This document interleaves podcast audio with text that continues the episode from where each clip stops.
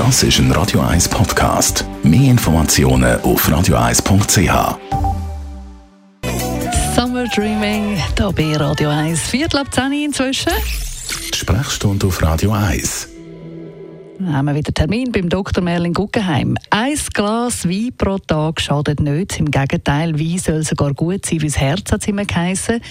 Aber eine neue Studie zeigt, so gut wie sein Ruf ist der Wein gar nicht. Dr. Merlin Guggenheim, wie ist man jetzt auf das gekommen?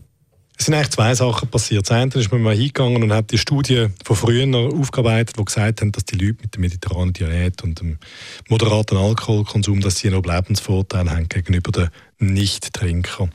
Und die Studien sind methodisch unsauber gewesen. Und wenn man die quasi so ein bisschen gesäubert hat methodisch und nochmal durchgerechnet hat, dann hat man keinen Überlebensvorteil können zeigen für die moderaten Trinker. Das Zweite mhm. ist, dass man dann hingegangen ist und saubere Studie gemacht hat, wo man verglichen hat, nicht trinken, moderate Trinker und wieder keinen Überlebensvorteil gesehen hat. Und unter Umständen in gewissen Bereichen bereits, sage jetzt in Bezug auf Leberzirrhose oder Probleme mit dem Nervensystem, dass auch geringere Mengen von Alkohol da schneller schädlich sind, als wir es bisher angenommen haben.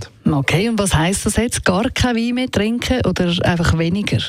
Also die äh, Hardcore-Gesundheitsapostel denen ihr Ziel eigentlich ist, möglichst gesund alt zu werden und dann, ich sage jetzt das einmal ganz böse, gesund sterben, ähm, aber vielleicht halt spät, die raten von jedem Alkoholkonsum ab. Persönlich glaube ich, wenn man so ein Päckchen schnürt aus dem Umstand, dass unsere Lebenserwartung steigt, im Moment, überall in der ersten Welt, dass äh, man auch noch ein Lebensfreude haben und dass unter Umständen ein Glas Wein mal dazugehört, so glaube ich, dass ein moderater Alkoholkonsum eigentlich statthaft ist.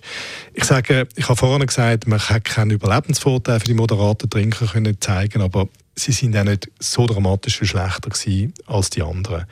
Also von dem her, wer nicht regelmäßig viel trinkt, also mehr als das berühmte Glas Rotwein chronisch jeden Tag, wenn noch Härtenalkohol dazukommt, dann Abstürze dazukommen, die müssen sich nicht wundern, wenn man irgendwann mal die Rechnung präsentiert bekommt. Die, die genussvolles Glas Wein trinken zum Essen am Tag, das sollte kein Problem sein. Aber man darf es nicht mehr laut sagen, das ist schlimm.